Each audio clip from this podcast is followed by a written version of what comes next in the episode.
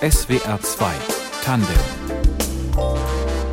Heute mit Bernd Lechler. Hallo.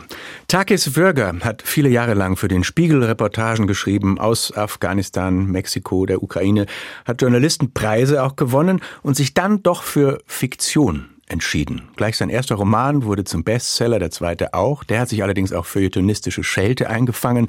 Jetzt ist gerade der vierte erschienen. Der heißt Unschuld und ist nicht wirklich ein Krimi, aber es kommt ein Mordfall drin vor. Willkommen bei Tandem, Takis Wörger. Herzlichen Dank. Ist Spannung eine Kategorie, auf die Sie achten beim Schreiben? Ich wünsche mir auf jeden Fall, dass die Leserinnen und Leser zu Ende lesen. Und wenn Sie wissen wollen, wie es ausgeht, dann ist, glaube ich, die Möglichkeit größer, dass Sie es tun. Deswegen finde ich es ganz gut, wenn Menschen sagen, die Bücher sind ein bisschen spannend. Und da Sie für die Arbeit an dem Roman sich in einem US-amerikanischen Dorf im Staat New York einquartiert haben, ist vermutlich auch Authentizität eine Kategorie.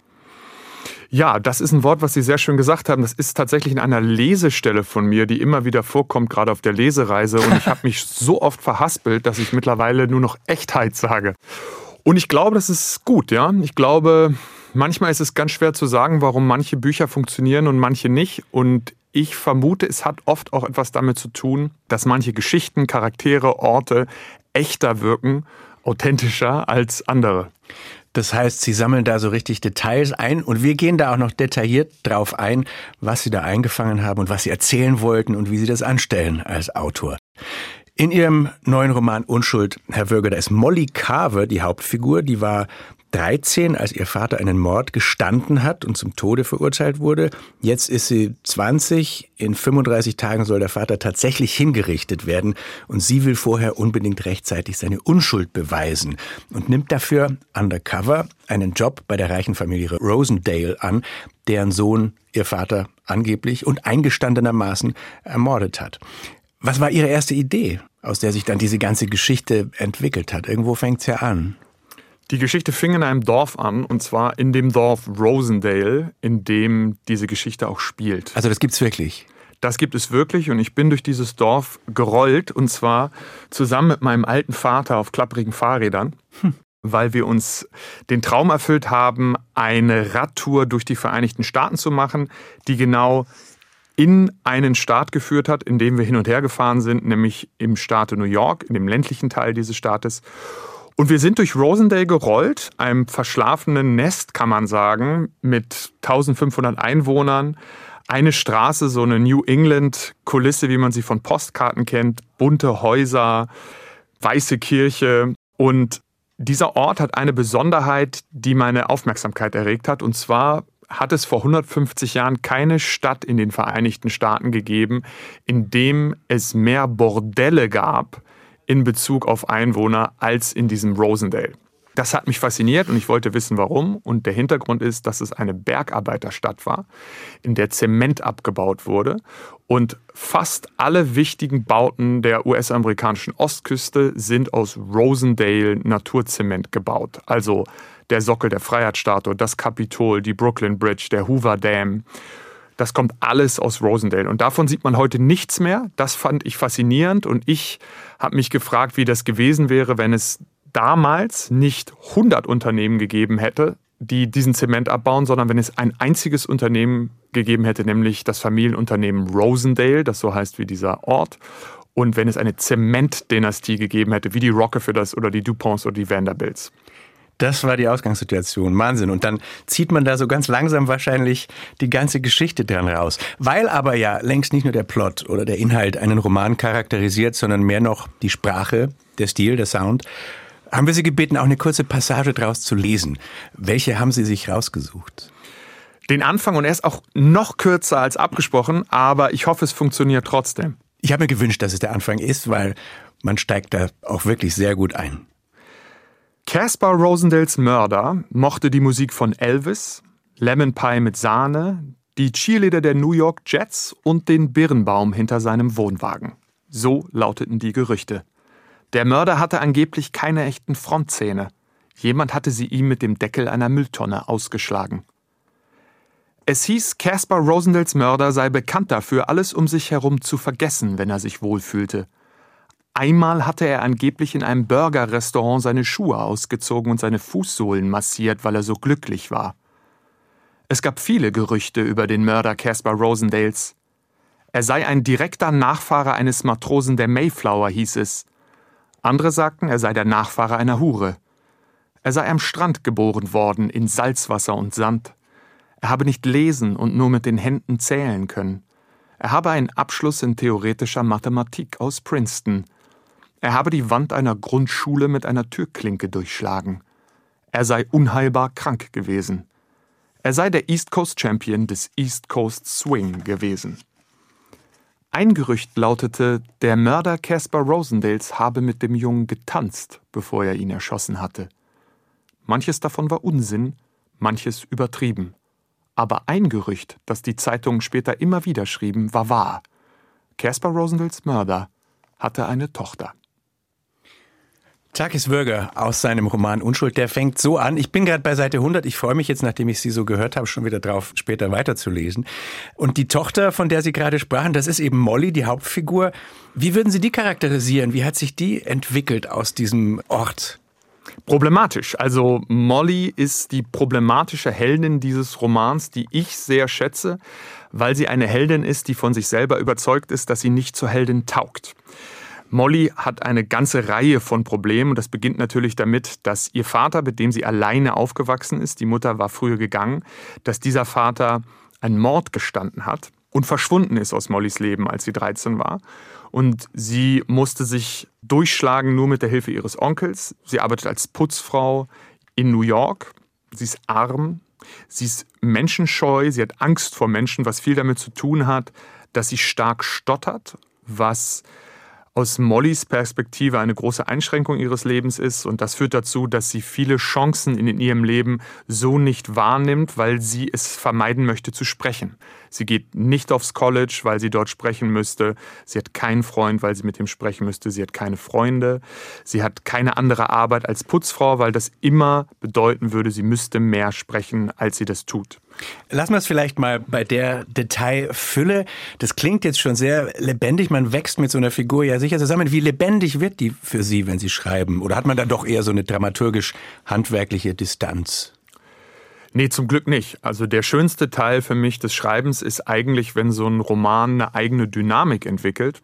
Und das geschieht durch die Charaktere dieser Bücher und das geschieht in dem Moment, in dem diese Figuren nicht mehr einfach nur Skizzen auf dem Papier sind oder Überlegungen, sondern eine eigene Gestalt annehmen und man könnte fast sagen, eine eigene Seele. Also wenn es nicht mehr nur Attribute sind, also Vater weg, sie stottert und ist Putzfrau, sondern wenn da so eine Binnenspannung entsteht mhm. und man weiß, man kann sie jetzt in eine Situation hineinstupsen und sie wird sich irgendwie verhalten, weil der Charakter so da ist.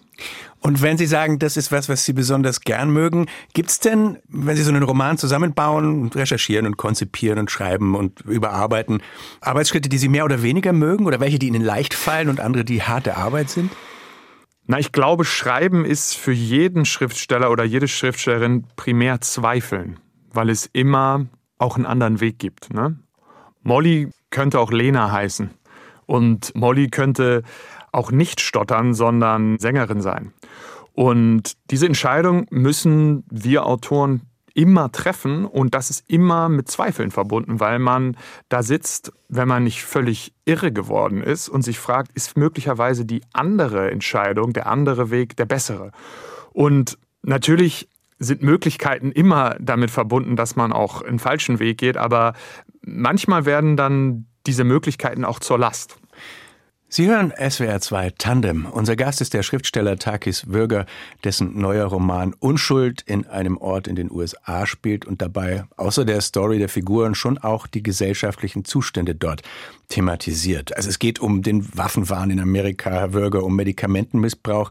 Ist das der Journalist in Ihnen, der guckt, was da aktuell so los ist?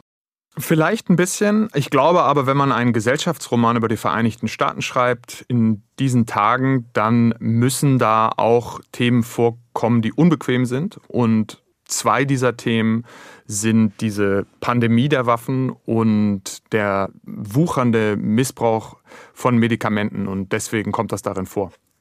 Sie waren, wir haben es schon besprochen, für diesen Roman auch eine Weile dort und haben da recherchiert und waren überhaupt nicht zum ersten Mal in den USA. Wieso zieht Sie es dorthin und wieso trauen Sie sich zu, dann als Deutscher einen Roman in Amerika anzusiedeln?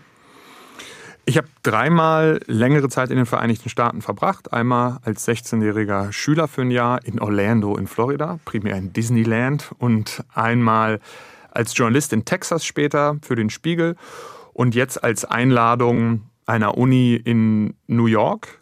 Und in dem Zusammenhang ist dann auch mein Aufenthalt in Rosendale, wo dieser Roman Unschuld spielt, entstanden.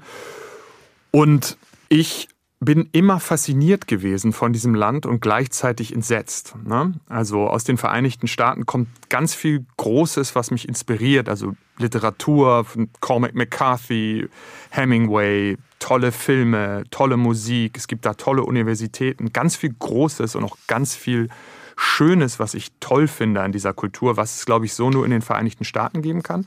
Und parallel dazu zeigen sich die Vereinigten Staaten immer irgendwie auch wieder in dieser Fratze des Schurkenstaates. Zum Beispiel durch die Waffen. Also wir haben allein im Jahr 2020 jetzt schon über 250 Schießereien an Schulen erleben müssen in den Vereinigten Staaten. Jeden Tag in den Vereinigten Staaten sterben im Schnitt 109 Amerikaner durch Waffengewalt. Das ist eine traurige Realität und ich glaube, so Ambivalenzen und Gegensätze sind für mich ein guter Ansatzpunkt, um die Recherche an so einem Roman zu beginnen. Es geht auch, würde ich sagen, um Wohlstandsverwahrlosung, wenn man an diese ebenso reiche wie unglückliche Familie Rosendale denkt.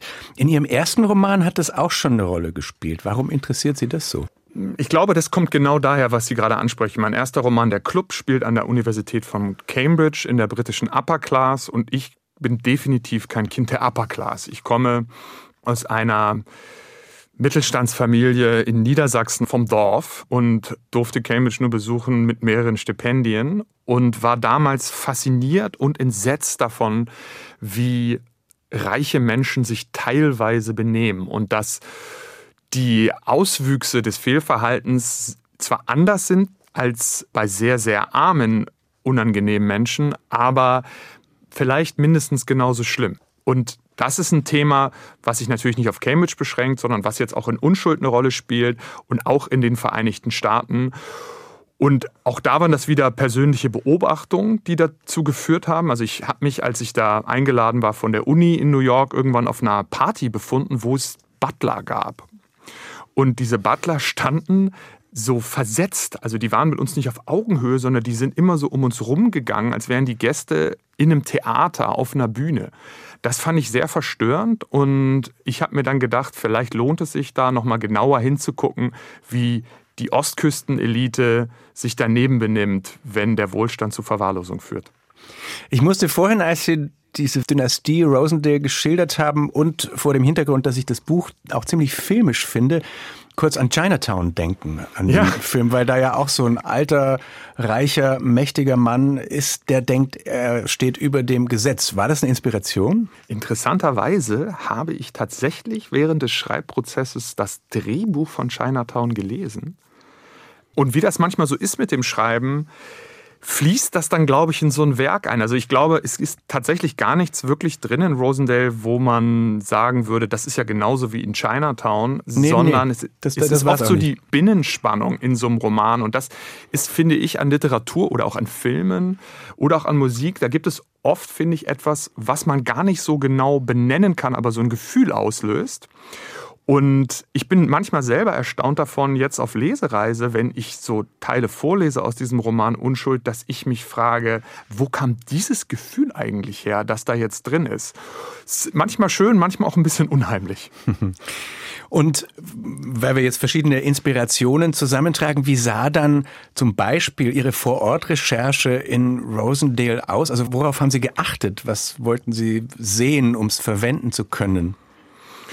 Das Tolle bei so einer Recherche für einen Roman ist, dass man sich eine lange Zeit lang treiben lassen kann. Also ich habe viel rumgesessen auf dieser Recherche und habe dann versucht, möglichst viele interessante Orte zu finden in diesem Dorf Rosendale, die dann in dem Roman Unschuld irgendwann eine Rolle spielen könnten. Das bedeutet, wenn jetzt Sie als Leser dabei sind, wie unsere Heldin Molly in eine stillgelegte Zementmine fährt, die 1,5 Meilen in die Erde führt, dann können Sie davon ausgehen, irgendwann hat einmal der Autohaber, einmal ich, in einem Jeep gesessen und bin in diese stillgelegte Zementmine gefahren und habe mir angeguckt, wie das da unten aussieht. Und so bin ich vorgegangen. Also ich saß in dem Diner, ich habe mir die verlassenen Villen angeguckt, ich bin in die Zementmiegen gestiegen, ich bin auf die Berge geklettert, ich bin in den Seen geschwommen. Ich habe versucht, diesen Ort in seiner Gänze zu erleben. Das ist nicht so schwierig bei einem Ort mit 1500 Einwohnern. Und das hat auch sehr viel Spaß gemacht. Also das ist zum Beispiel ein Aspekt der Arbeit, der wirklich großartig ist und für den ich sehr dankbar bin. Und der wahrscheinlich ganz anders ist als eine journalistische Recherche. Ja, als Journalist ist man, wenn man Journalismus so betreibt, wie ich das getan habe, kein teilnehmender Beobachter, sondern man versucht sich immer aus der Situation rauszuhalten und zu beobachten, was die anderen Menschen tun.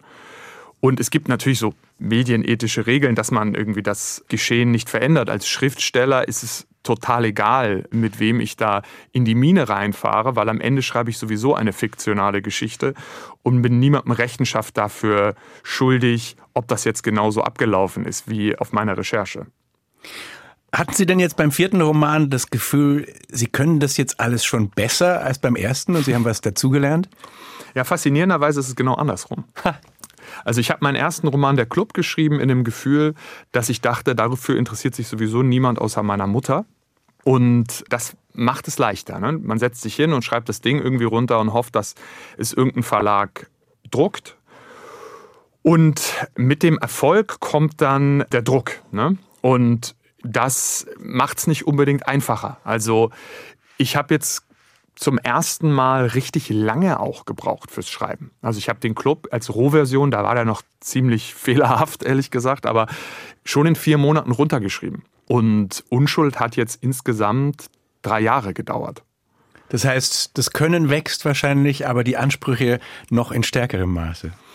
Ja, die Angst, würde ich sagen, wächst so ein bisschen. Also ich glaube, dass es mir wichtiger wird, dass meine Bücher so verstanden werden, wie ich sie gemeint habe und auch, dass es mir wichtig ist, dass Menschen, die mir zum Beispiel nach dem Club oder nach Stella geschrieben haben, Mensch, ihr Buch hat mich berührt und hat mir durch diese schwere Zeit geholfen und hat mir geholfen, einen Aspekt meines eigenen Lebens oder unserer Geschichte oder der englischen Gesellschaft besser zu verstehen. Diese Menschen möchte ich nicht enttäuschen, indem ich jetzt ein viertes Buch schreibe, was möglicherweise in irgendeinem Aspekt ungenügend sein könnte. Ne? Und deswegen heißt es, man liest einmal mehr, man denkt einmal mehr über das Konzept nach, man gibt sich mehr Mühe, man recherchiert auch länger. Es ist alles ein bisschen professioneller als beim ersten Buch und dadurch auch ein bisschen weniger romantisch. Sie sind ja jetzt dann auf Lesereise in Deutschland, Herr Würger, auch im SWR-Sendegebiet. Nächste Woche Montag Tübingen und dann Ravensburg, Freiburg, Schwäbisch Hall. Gehören diese Lesungen halt dazu, wenn man Autor ist und auch zum Geld verdienen oder machen Sie das richtig gern? Es kommt drauf an, wo und es kommt drauf an, mit wem. Es ist jetzt gerade in Baden-Württemberg so, dass ich zu den Buchhandlungen, zu denen ich fahre, ein persönliches Verhältnis habe und das macht dann sehr viel Spaß. Wieso haben Sie also, zu denen ein persönliches Verhältnis? Na, ich mache das ja jetzt schon interessanterweise sechs Jahre als Schriftsteller und ich war schlicht schon ah. mal bei Romberg in Freiburg. Ich kenne die Buchhändlerinnen und Buchhändler von Osiander, wo ich zum Beispiel in Tübingen oder in Ravensburg lese und dann macht es viel mehr Spaß, weil man dann natürlich fragt, und wie geht es dir mittlerweile und wie läuft es hier und auch ein ehrliches Feedback bekommt für die Arbeit, die man macht. Und es ist eigentlich immer sehr schön, auf Lesereise zu gehen, weil es mir die Gelegenheit gibt, in Kontakt mit den Menschen zu kommen, für die man wirklich schreibt am Ende des Tages. Also in so einem Entstehungsprozess eines Romans, und das ging mir jetzt auch bei Unschuld so, hat man sehr lange mit Menschen zu tun, die Teil einer Maschine sind, die dieses Buch gut finden muss. ne? Also es ist in meinem Verlag Penguin, wo ich mich sehr wohlfühle, aber auch logischerweise so, dass die Marketingabteilung oder die Presseabteilung alle immer sehr, sehr freundlich mit mir über diesen Roman sprechen, weil sie auch wollen, dass ich irgendwie sechs Wochen auf Lesereise gehe und jeden Tag in einem anderen Hotel schlafe. Und weil sie wollen, dass dieses Buch Unschuld Erfolg hat. Und wenn man auf Lesungen geht, dann hat man auch manchmal Leserinnen und Leser, denen ist das völlig gleichgültig, ob man am nächsten Tag irgendwo anders auftritt oder in welchem Hotel man schläft, sondern die wollen einem einfach sagen, was sie über das Buch denken. Und das ist sehr schön, weil darum geht es am Ende. Man schreibt ja nicht Tagebuch. Welche Begegnung mit einem Leser oder einer Leserin war besonders, die Ihnen gerade noch einfällt? Mir fällt da eine ein, die kam interessanterweise auch aus ihrem Sendegebiet und das war eine Begegnung per E-Mail. Also ich habe in meine Romane in alle hinten meine E-Mail-Adresse reingedruckt. Bei Unschuld ist es lustigerweise durch einen Fehler wurde sie rausgenommen und die wird jetzt mhm. wieder reingedruckt in der nächsten Auflage. Und ich habe die reingedruckt, damit ich in Kontakt treten kann zu den Leserinnen und Lesern und zu den Buchhändlerinnen auch. Und mir hat eine Leserin geschrieben aus Stuttgart, dass sie meinen Roman Der Club gelesen hat und sie hat nicht begründet, warum. Und sie hat geschrieben, dieses Buch hat mir das Lesen wiedergegeben. Hm. Das fand ich extrem stark. Allerdings. Und zwar ohne zu benennen, um was es ging. Und es war auch gar nicht so wichtig für mich, sondern in dem Moment, das war jetzt auch sehr früh in meiner schriftstellerischen Laufbahn, die ja noch gar nicht lang ist, aber trotzdem liest man sowas nochmal anders beim ersten Buch als beim vierten. Und ich habe in dem Moment gedacht, wow, wenn ich meinen Roman lese, dann lese ich die Fehler und wo ich nicht wirklich das hätte rüberbringen können, was ich wollte. Und diese Frau hat irgendeine Kraft in diesem Buch gelesen und das hat mich damals sehr berührt. Und solche Nachrichten habe ich viele bekommen und die geben einem auch viel Kraft dann, zum Beispiel wenn man auf Lesereise geht. Ja, das kann ich mir vorstellen. Jetzt haben wir das Feedback von den äh, BuchhändlerInnen und von den LeserInnen und von den Verlagsleuten. Dann gibt's natürlich noch die Kritiker. Es gab vor drei, vier Jahren um ihren zweiten Roman Stella ja diese heftige Debatte. Da schrieben sie über die Jüdin Stella Goldschlag, die es tatsächlich gab und die in der Nazizeit untergetauchte Juden verraten hat, um ihre Eltern vor dem Transport ins KZ zu schützen. Da haben ihnen manche vorgeworfen, sie hätten die deutsche Geschichte da missbraucht sozusagen. Es gab aber auch Lob, muss man schon dazu sagen. Wie sind Sie damals für sich mit diesen Vorwürfen umgegangen? Oder weil Sie vorhin sagten, Sie möchten so verstanden werden, wie Sie es gemeint haben, das hat ja wahrscheinlich damit zu tun. Ich hätte mir gewünscht, dass die Diskussion ein bisschen sachlicher gewesen wäre. Ne? Also ich glaube, es gehört zur Aufgabe von Kritikerinnen und Kritikern zu kritisieren und ich finde das auch toll, dass das geht in diesem Land und es soll auch genauso gemacht werden und besonders bei dem Thema Holocaust finde ich, ist es notwendig, dass wir genau überlegen, welche Art von Literatur wir über diese Zeit erzählen wollen. Ich habe leider in Teilen diese Kritik als verletzend und persönlich verletzend erlebt. Und das war für mich, nur für mich persönlich, emotional eine Katastrophe eine Zeit lang. Ne? Das hat sehr wehgetan. Und das hat dazu geführt, dass ich genau überlegen musste, ob ich mich dem überhaupt aussetzen will. Ne? Ob ich Bücher schreiben will und riskieren möchte, dass sowas vielleicht nochmal passieren könnte. Und mit ein bisschen Abstand und jetzt, da Unschuld draußen ist und eine andere Resonanz auch findet, denke ich, das gehört auch irgendwie dazu.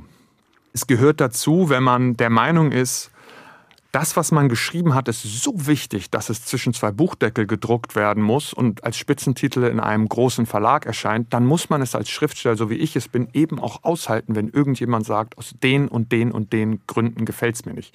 Und wenn ich das noch sagen darf, diese Diskussion, welche Literatur wollen wir eigentlich haben? Über unsere Vergangenheit als Deutsche und über den Holocaust, die hätte so spannend sein können. Bloß leider habe ich die Diskussion, die es dann tatsächlich gab über mein Buch, als nicht so spannend erlebt. Und das fand ich eigentlich schade. Also es wäre toll gewesen, ist dann ein bisschen anders gekommen. Aber jetzt ist ein neuer Roman draußen und ich bin da eigentlich ganz zufrieden mit. Ich frage trotzdem nochmal, also Sie haben ja dann danach bei Noah, beim dritten Buch, wieder eine Geschichte aus der Nazizeit, wieder von einem realen Menschen erzählt. Hatte das mit den Reaktionen auf Stella zu tun? Noah ist der nicht fiktionale Lebensbericht des Auschwitz-Überlebenden und jüdischen Helden Noah Kliegers, der mich ein Jahr bevor Stella erschienen ist, darum gebeten hat, sein Leben aufzuschreiben. Dafür bin ich mehrere Monate nach Tel Aviv gereist und habe ihm zugehört und habe zusammen mit Noah Klieger sein Leben so aufgeschrieben, wie er das wollte. Und er hat es gelesen und hat gesagt, ich möchte es genauso haben. Dann ist dieser Mann, der mein Freund war, im Dezember 2018 gestorben und im Januar 2019 ist Stella erschienen und hat zu den von Ihnen angesprochenen Diskussionen geführt. Und ich hatte dieses Buch Noah fertig und das Versprechen gegeben, ihm und seiner Familie die ich gut kenne, mit denen ich bis heute befreundet bin, dass dieses Buch erscheint. Und selbstverständlich, wenn man den Überlebensbericht eines Auschwitz-Überlebenden festgehalten hat, gibt es überhaupt keine Diskussion darüber, ob man, weil man von irgendwem verrissen wurde, dieses Buch druckt. Das druckt. Das hat er sich gewünscht und deswegen ist das erschienen. Das hatte mit Stella überhaupt nichts zu tun. Es war vorher fertig und er hat mir diesen Auftrag gegeben und es war bisher die wichtigste Geschichte, die ich aufschreiben durfte und ich bin mir sicher, das wird auch so bleiben und ich bin von Herzen dankbar dafür, dass ich das erleben durfte und dass ich die Zeit mit Noah Klieger verbringen durfte. SWR 2 Tandem heute mit Takis Würger, dessen Namen man auch schon vor seinem erfolgreichen Romanen kennen konnte. Da war er nämlich preisgekrönter Journalist beim Spiegel. Dass es Sie überhaupt mal in die schreibende Zunft zieht, Herr Würger, egal ob als Journalist oder Romanautor, wie früh war Ihnen das klar? Eigentlich wollte ich Arzt werden. und dann habe ich einen Freiwilligendienst in Peru gemacht und habe gemerkt, dass mich kranke Leute wahnsinnig nervös machen. Und bin zurückgekommen und habe gedacht, was kann ich sonst machen und habe ein Praktikum gemacht bei einer kleinen Zeitung in München, bei der Münchner Abendzeitung und es hat mir so gut gefallen, dass ich da geblieben bin. Und dann war Journalist lange ein Traumberuf für mich. Es gibt ja die These, dass wer gut schreiben will, zunächst mal viel, viel lesen muss. Waren Sie mal ein großer Leser, schon als Kind? Ich glaube, ich bin heute ein großer Leser. Als Kind habe ich mehr Zeit im Wald und auf Fußballplätzen verbracht als in Büchereien oder mit dem Gesicht in Büchern vergraben. Ich habe schon gelesen, aber wenn ich immer so die großen Schriftsteller höre, die dann so sagen, ich habe schon als Kind meine Welt nur in Büchern verbracht, dann ging es mir anders. Ich lese jetzt viel, ich habe dann später viel gelesen, weil ich glaube, Schreiben ist schon auch ein Handwerk und ich glaube, es gibt ganz viele große Autoren da draußen, von denen man lernen kann. Und außerdem macht es mir schlicht Spaß zu lesen und mal so richtig abzutauchen. Wer hat Sie als Autor inspiriert? Also Cormac McCarthy, der ist mhm. gar nicht so mega bekannt in Deutschland, aber die meisten Leute kennen die Verfilmung No Country for Old Men und The Road oder Die Straße. Der schreibt schon ganz, ganz groß, finde ich. Ich finde auch Ernest Hemingway ist nach wie vor ein fantastischer Autor, der mich geprägt hat. Die haben auch beide einen sehr klaren Stil. Das bewundere ich, das finde ich toll. Und dann gibt es viele Autoren, die so eine Virtuosität haben, die ich schlicht nie haben werde, aber die ich trotzdem toll finde und die mich begeistert. Also ich finde, gerade in Deutschland ist das natürlich so ein Daniel Kehlmann. So ein Buch wie Till ist schlicht ein Meisterwerk und wenn ich dann manchmal im Buchladen stehe und ich sehe dann einen Roman wie jetzt meinen Unschuld hier stehen neben so einem Kehlmann, dann komme ich mir manchmal vor wie ein Kind, das aus Versehen irgendwie in das Zimmer der Erwachsenen gelaufen ist. Das ist aber sehr bescheiden jetzt. Aber Sie haben jetzt kurz auch mit dem Journalismus, wie das losging mit der Zeitung, angefangen. Das wird mich noch ein bisschen mehr interessieren. Ja. Wie sind Sie denn dann zum Spiegel gekommen, der ja dann nun wirklich die allererste Adresse war? Also ich war Journalist bei dieser kleinen Zeitung in München. Da habe ich mit 19 angefangen und habe ein Volontariat gemacht, so nennt sich das im Journalismus, also eine zweijährige Ausbildung zum Redakteur. Und sie haben damals bei der Abendzeitung den anderen Volontär übernommen, weil der schlicht besser war als ich. Der war irgendwie verlässlicher und äh, hatte einen schöneren Text. Ich war auch wirklich sehr klein. Also ich war echt auch 19, 20 und irgendwie auch ein Idiot, wie man dann halt so ist mit 19. Und dann hatte ich keine Arbeit und dann habe ich gedacht, welche Texte würde ich eigentlich am allerliebsten schreiben, wenn ich es mir aussuchen kann. Und dann habe ich die Texte im Stern dafür entdeckt und habe mir angeguckt, die großen Autoren, die ich bewundere, wie sind die da eigentlich hingekommen? Und habe gemerkt, dass die meisten von denen über Journalistenschulen ans Ziel gekommen sind und habe mich dann an einer Journalistenschule beworben und hatte das Riesenglück, dass ich von der Henry-Nann-Schule in Hamburg aufgenommen wurde, obwohl ich kein Studium hatte und habe dort gelernt. Und dann ist mein späterer Chef beim Spiegel mein Lehrer gewesen an der Nannenschule. Und so bin ich dann mit 23 zum Spiegel gekommen. Wer ist es? Das ist Matthias Geier gewesen. Hm. Und war das dann wirklich ein Traumjob? Ja. Wegen des Renommees oder wegen der Themen und Arbeitsbedingungen? Ja, ich glaube, ein Job wird jedenfalls für mich nicht durch das Renommee zum Traumjob, sondern ehrlich gesagt eher durch den Alltag.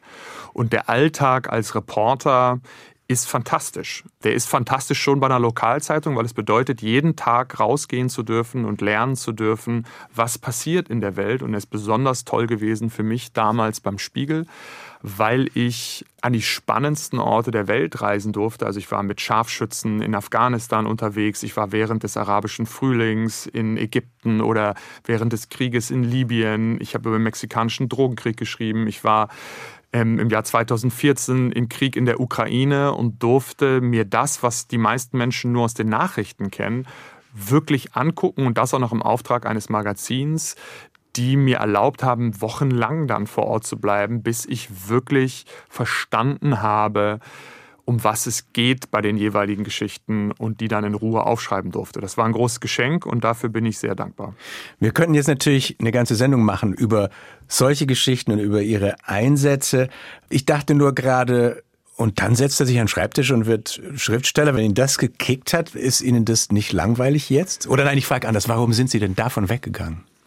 Ich habe meinen ersten Roman Der Club geschrieben, weil ich eine Auszeit brauchte vom Spiegel, weil ich in eine Frau verliebt war, die in Wien gelebt hat. Und ich musste unbedingt nach Wien. Ich habe damals in Hamburg gelebt und brauchte eine gute Erklärung. Eine gute Erklärung für ein Sabbatical war, ich muss ein Buch schreiben.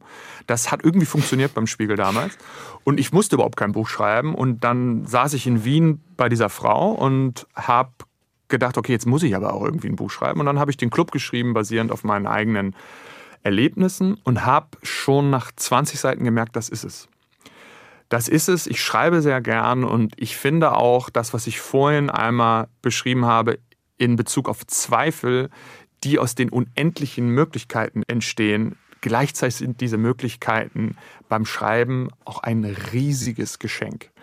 Und jetzt bei Unschuld, bei dem Roman, der gerade erschienen ist, war das auch wieder so. Das ist teilweise erschütternd, wenn man da vor 300 weißen Seiten sitzt, die einen anstarren und im Grunde genommen verhöhnen. Und wenn man es schafft, diese Angst vor der weißen Seite umzudrehen und als Chance zu erleben, etwas zu schaffen und etwas festzuhalten und etwas rüberzudringen, was einem wirklich wichtig ist, jetzt in Unschuld über Familie und über das, was wir für die Menschen, die wir lieben, zu tun bereit sind, ist das großartig und das ist für mich ein größeres Abenteuer, als mit Scharfschützen in Afghanistan durch den Schlamm zu kriechen. Aber Sie lesen wahrscheinlich oder sehen manchmal schon was zu einem bestimmten Thema und kriegen dann Lust, das irgendwie journalistisch zu bearbeiten. Nee, Gar nicht. Tatsächlich gerade nicht. Ich erlebe es gerade als ganz, ganz großes Geschenk, dass ich nur Schriftsteller sein darf. Als Journalist zu arbeiten ist aber zumindest ein Stück berechenbarer, was Sie zu den Lohn betrifft, den Lebensunterhalt. Zittern Sie immer vor einer Veröffentlichung jetzt, ob das Buch auch wirklich seine Leser finden wird oder ob es plötzlich ein Flop wird? Oder klappt das dann doch recht verlässlich, wenn man erstmal einen gewissen Ruf sich erschrieben hat? Ich glaube, Geld oder der Wunsch nach Ruhm sind sehr schlechte Ratgeber, um glücklich zu werden. Das heißt, solange ich meine Miete in der kleinen Kreuzberger Wohnung, die ich mit meinem Bruder zusammen bewohne, bezahlen kann und solange es noch reicht, mir ein Americano zu kaufen, mache ich mir keine Sorgen. Also ich habe noch niemanden getroffen, der gesagt hat, weil ich einen unbefristeten Vertrag habe und weil ich irgendwie jeden Monat 60.000 Euro überwiesen bekomme, bin ich glücklich geworden. Aber ich habe einen Haufen Leute getroffen und das war natürlich toll bei den Spiegelrecherchen, weil man solche Menschen treffen durfte, die ganz, ganz, ganz wenig haben und die sagen, ich lebe meinen Traum und deswegen bin ich glücklich. Und Bücher schreiben und jetzt so diese Lesereise mit Unschuld, das ist mein Traum und deswegen mache ich das. Dann wünsche ich Ihnen jetzt so volle, wie es Corona zulässt, Buchhandlungen bei der Lesereise und viel Applaus und gespannte Zuhörer und danke, dass Sie in der Sendung waren. Herzlichen Dank, dass ich da sein durfte. SWR 2 Tandem mit Takis Würger. Die Redaktion hatte Eleanor Krugmann, Technik Alex Kote. Ich bin Bernd Lechler. Tschüss.